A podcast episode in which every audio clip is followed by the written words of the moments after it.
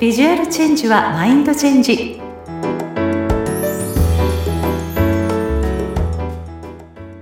皆さんこんにちは。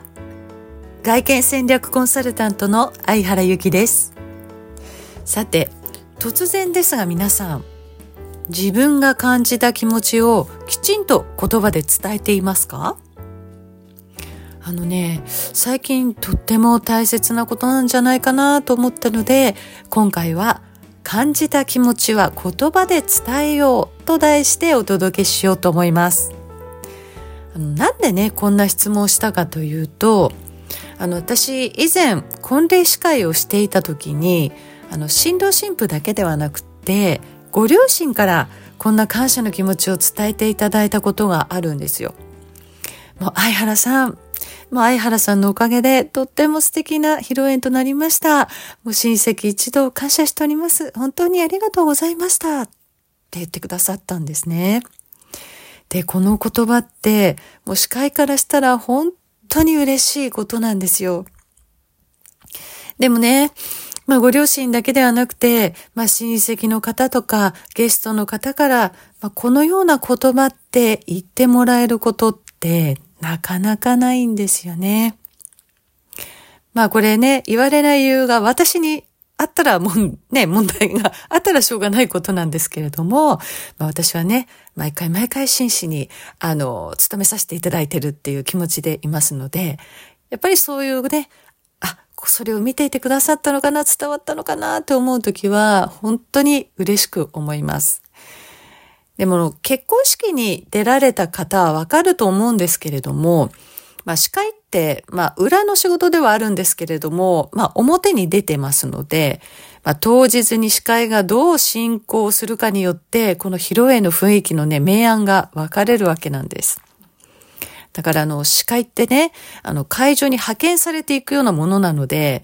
まあ、新郎新婦はもちろんなんですけれども、ウェディングプランナーさんですとか、まあ、キャプテンですね。あと、ホールスタッフとの連携、コミュニケーションというのが、その都度あるので、もうどのように深く関わっていくかっていうのが、とても大切になっていくんですよ。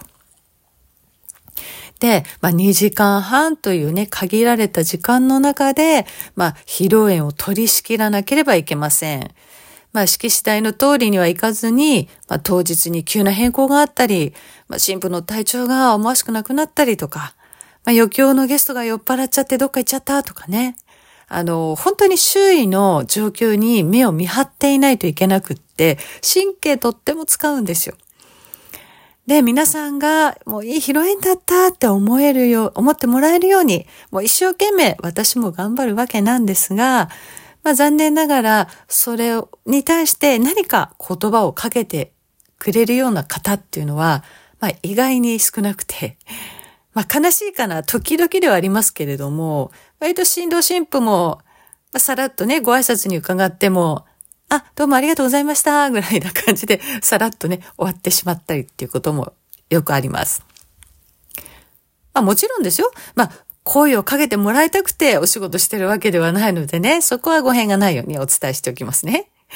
まあ、前置きが長くなってしまいましたけれども、まあ、つまり、思ってくれたことを素直に言葉で伝えてくれるっていうことが、もう言われた側からしたら、どんなに嬉しいことなのかっていうのを私が実感しているので、まあ、このテーマにしてみようと思ったわけなんです。ね、皆さん、心ではふと思ってるかもしれないけれど、それでちゃんと伝えているんでしょうか？私はね、こういう体験があったっていうこともあって、それからは、やはり心で感じたことはしっかり言葉にして相手に伝えるようにしています。まあ、例えば、まあ、先日ね、友人がとっても綺麗なロイヤルブルーのトップスを着ていたんですけれども、すっごく彼女に似合ってたので、もう雰囲気に似合っててとっても素敵だねって伝えました。するとね、彼女はすごく嬉しそうな笑顔で、もうありがとうって言ってくれたんです。またね、こうカフェとかレストランっていうところで気持ちよく対応してくれたね、方には、もう丁寧な接客がとても気持ちよかったです。ありがとうございます。とか、まあ、美味しいお料理食べて幸せだなって感じたら、もうシェフにとっても美味しかったです。また来ますねとか言ってみたり。はたまたこう自分でお洋服を見ていたら、ね、こう絶妙な距離感で接客してくれて、とても明るく感じの良かった店員さんに、もうね、おすすめの仕方がお上手だったので、もう買いたくなっちゃいましたよ、とかってね、こういうふうに伝えたりします。それで、まあ、いつも、もう玄関とかね、ゴミ置き場とか、綺麗にしてくれてるマンションの管理人さんに会った時にも、必ず、まあ、いつも綺麗にしてくれてありがとうございますって、あの、お伝えするようにしてます。このね、何気ない一言っていうのが、その言葉をいただいた人にとっては、とっても嬉しいことであったり、仕事へのモチベーションにもつながるっていうふうにね、思うんです。それは私自身がもうそういう言葉をいただいて、辛くて大変な現場だけど、また今度も頑張るぞっていうふうに思えたからこそなんですね。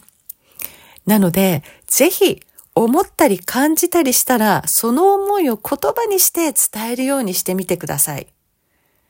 ただ感謝の気持ち、ありがとうを言うのではなくて、どんなことに感謝を感じたのか、ね、どんなことがいいと思ったかっていうところまでもお伝えしていただくと、相手にとっては、本当にね、た、相手にとってももちろんなんですけれども、自分にとってもこう幸せな瞬間っていうのを感じられるんじゃないかなと思います。